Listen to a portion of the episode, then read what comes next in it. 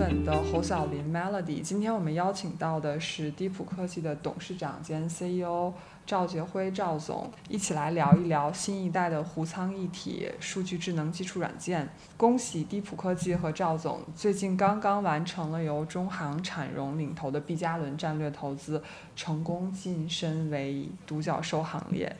哎，坤哥，能不能介绍一下我们当前低普主要的产品模块和业务方向？其实就是 Fast Data 整个的数据湖仓平台。然后呢，Fast Data 其实里面的核心能力的话，其实分三个层次吧。第一，底最底下的层次其实是我们 Fast Data 里面的 D-Link 模块，主要是一个湖仓的引擎，就是实时的湖仓引擎。然后呢，它基本上主要是存储和计算的能力。然后呢，在 D-Link 之上的话，就是 DataFax，实际上是从原来的数据中台演进到 DataOps 的一个平台。其实它的核心就是帮助客户能够去构建整个数据模型的开发。然后再上面的话，其实就是一个 DataSense 的东西。DataSense 实际上是我们的数据科学分析平台，它能够提供整个的统一语义层，然后让底层的数据。的统一的平台能够去支持整个的上面面向不同的嗯业务分析人员在上面进行数据分析、数据科学分析，这就是整个 Fast Data 整个完整的一个体系。然后在这个体系之上，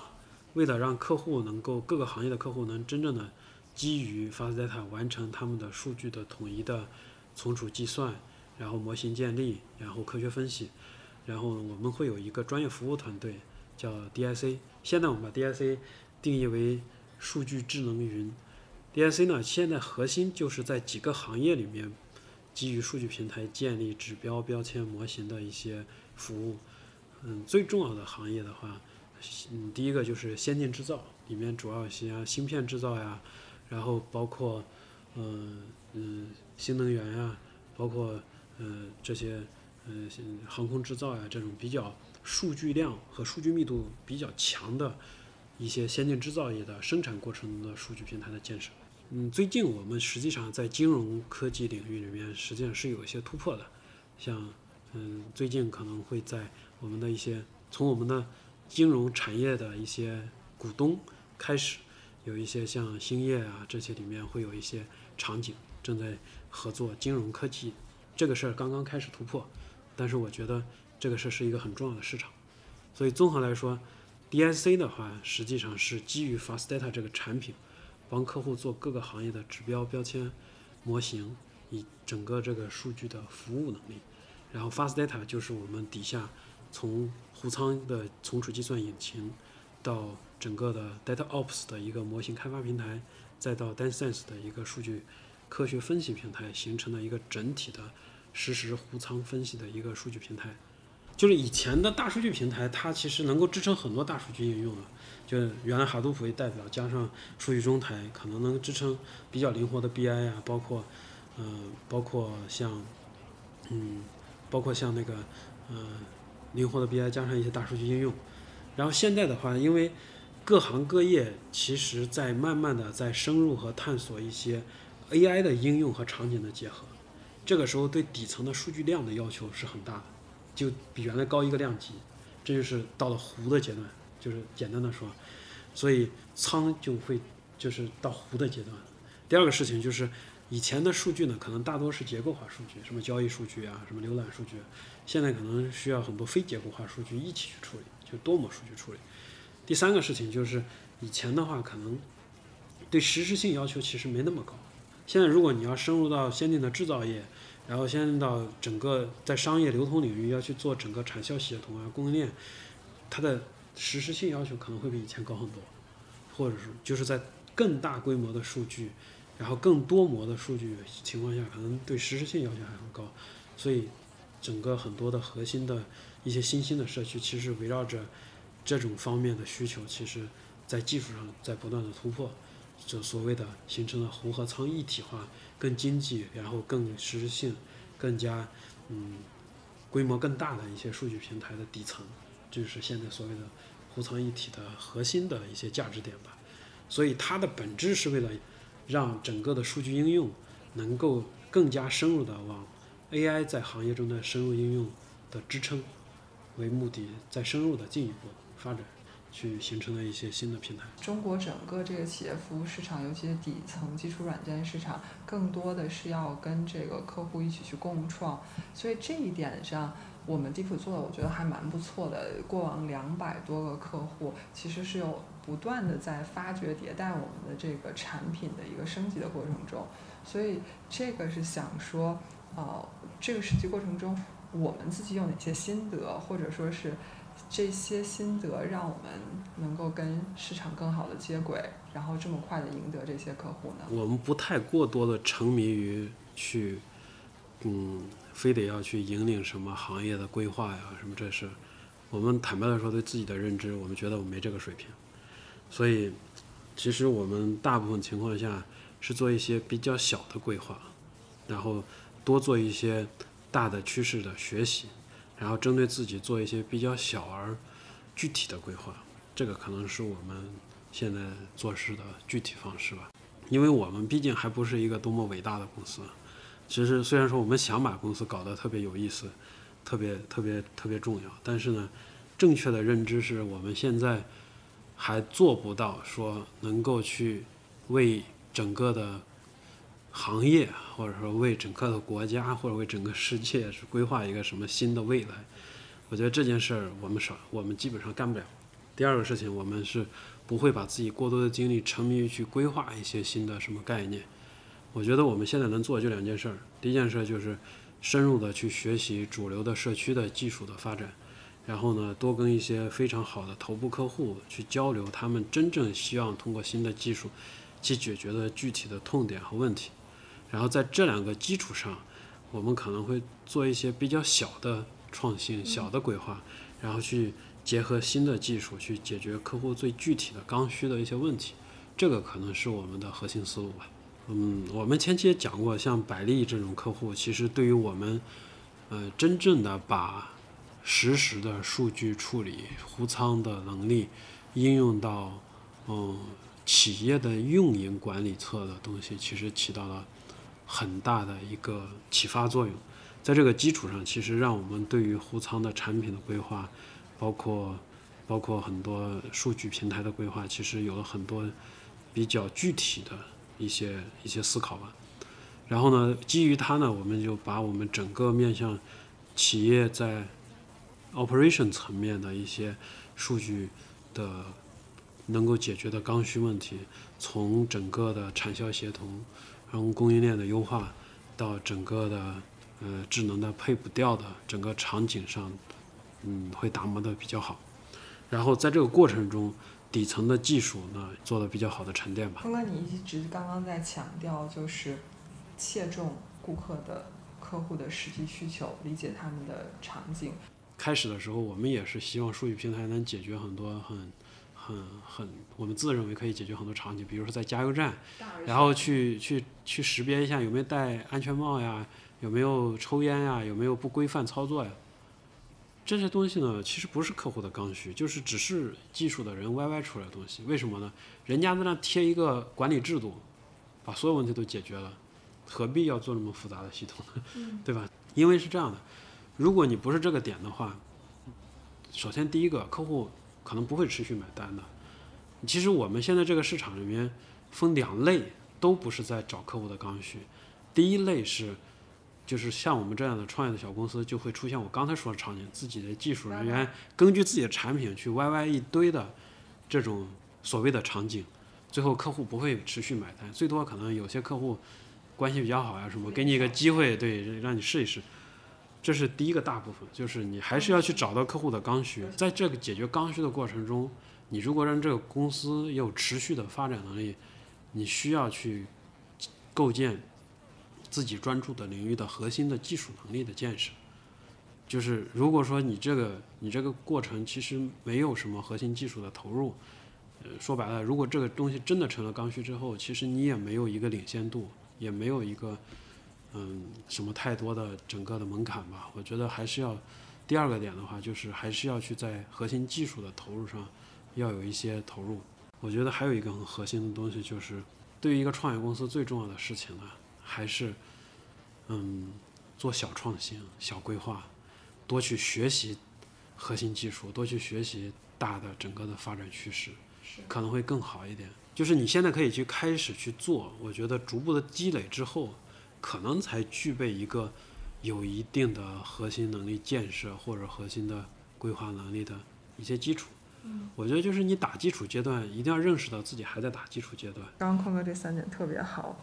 第一，从客户刚需出发，站在他们的立场，穿他们的鞋子，然后体会他们的需求。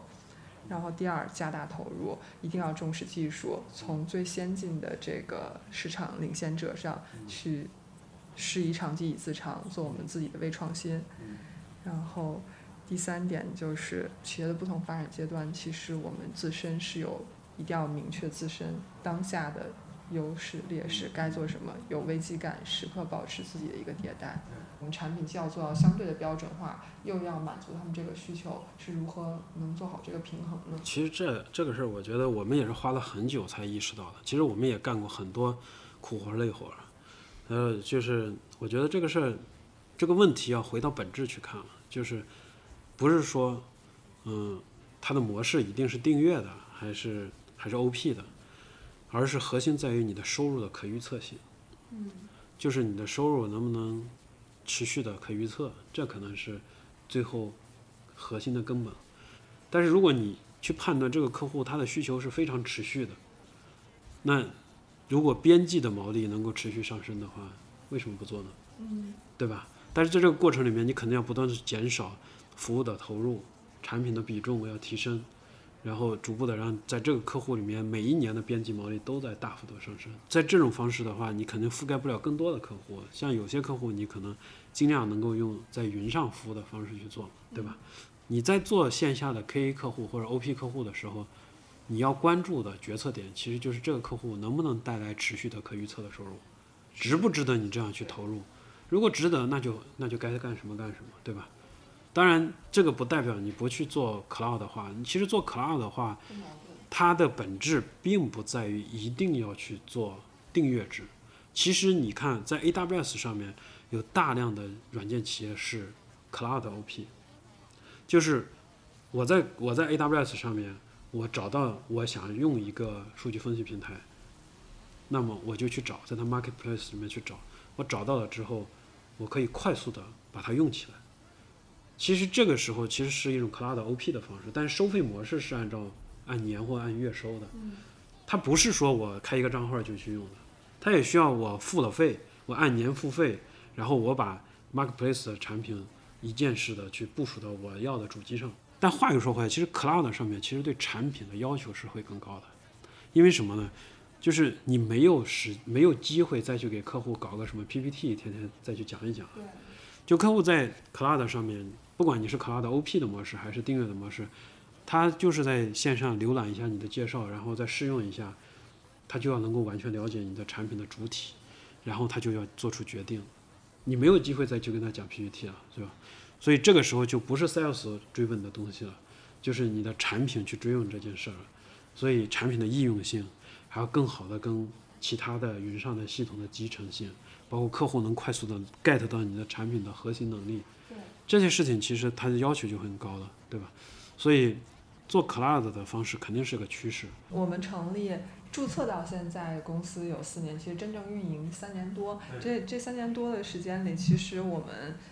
就是您讲，因为我们有一个开放的心态，所以我们的产品其实是不断的会有一些升级和迭代。然后在这个过程中，您提到刚刚特别好的一个点，就是有所为而有所不为，明确自己的主要的一个价值取向。所以在有一些分岔口上，其实是有需要做一些比较取舍性的这种宏观的决策。那我们整个地府团队最核心的一个竞争力，那是不是可不可以概括为就是我们的团队组织文化？我觉得我们可能就一个能力，就是什么能力？就是我们通过各种方式总能找到那个珠穆朗玛峰在哪儿。嗯。然后呢，接下来的话，我们足够的皮实去找到一些人一起，反正掉坑也好，爬上来也好，反正总能去想办法到达那个珠穆朗玛峰。现在还没到呢，就是我们总能找到那个新的珠峰在哪儿。嗯。这个事儿可能是一个学习和迭代的能力。第二个事情就是团队的组织文化，包括嗯整个团队的皮实程度。其实他只要看见那个风的话，他一定会往这个方向去坚定的去走。然后在这个过程中，我我觉得以非常开放的心态去争取更多的人才的支持吧。我觉得我们的人才升级还是挺快的。就现在的话，我们整个的技术研究团队他是不参与产品开发的，只研究前沿的技术方向。就是吴小钱带那个团队。就我们给他们非常大的自由度，就是在一个创业公司其实很少见的，他们就是做一些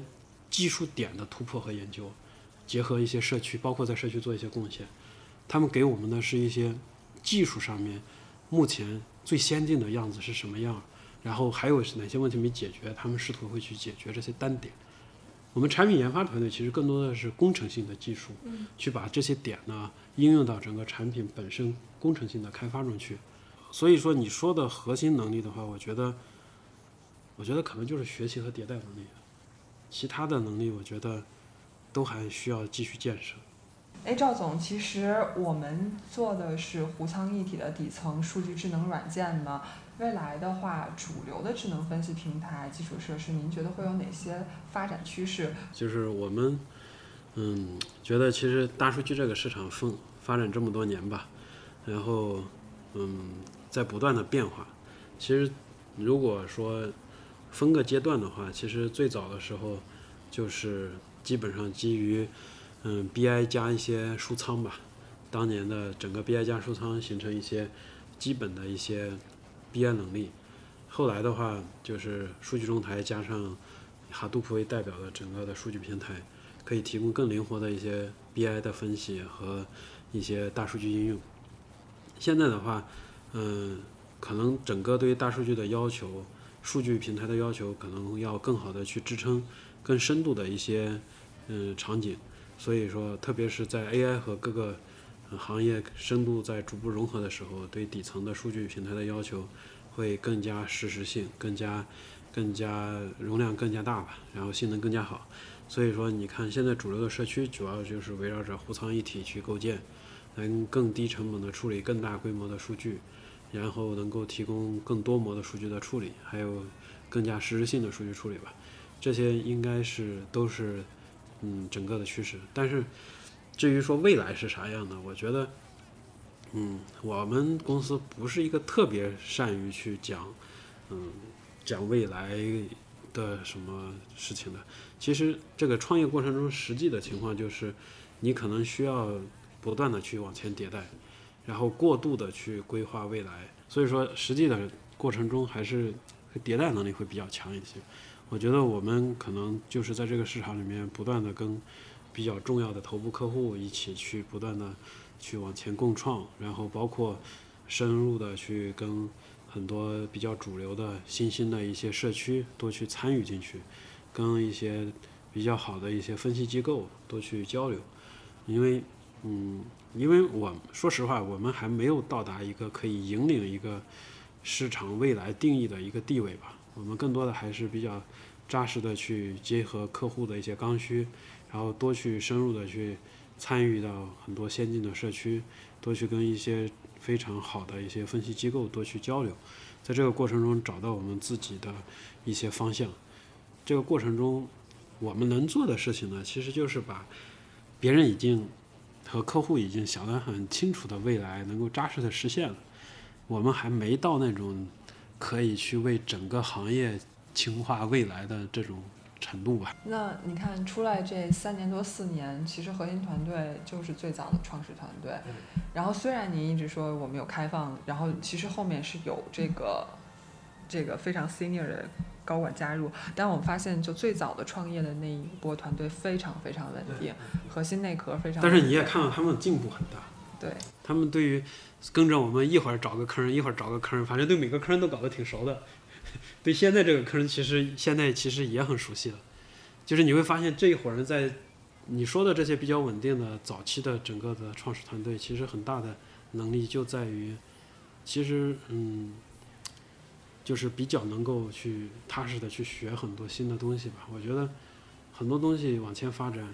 它都会变化的。整个团队成立之初，其实还是有非常高的一个格局观和眼界，然后去看得远，然后这个过程中再去不断的调整学习。我觉得最重要的事情就是对未知不恐惧。嗯，对未知不恐惧。其实对未知不恐惧的背后，就是有强的学学习和迭代能力，还有这个能力里面不光是获取知识、理解知识的能力，还有一个就是你的心力。就是对未知不恐惧这件事背后，其实是有很多特质。我觉得早期的一些团队的核心，可能就是能够 live to venture，生而好奇的那些人。其实生而好奇的核心本质就是对未来并不知道会是什么样，但是他没有恐惧感。然后我们其实还观察到，低普在就是，其实我们前面也聊到啊，今年低普其实还是做了一些就是开放的这个面向啊面向研究者或者是要面面向开发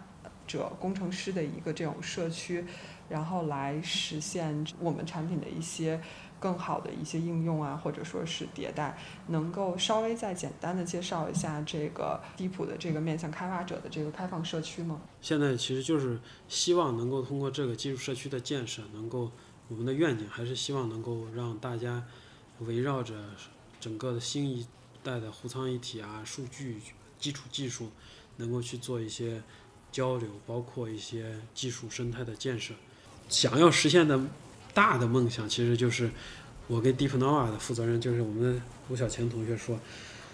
等我们公司再过五六年，或者说到我们公司十年左右的时候，DeepNova 能不能稍微有一些原创的，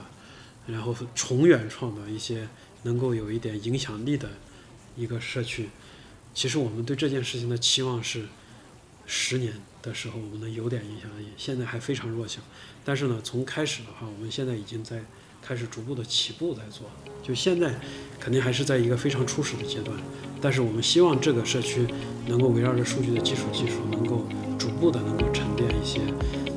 真正的从小的地方开始，能沉淀一些有些重远创新的一些技术的能力。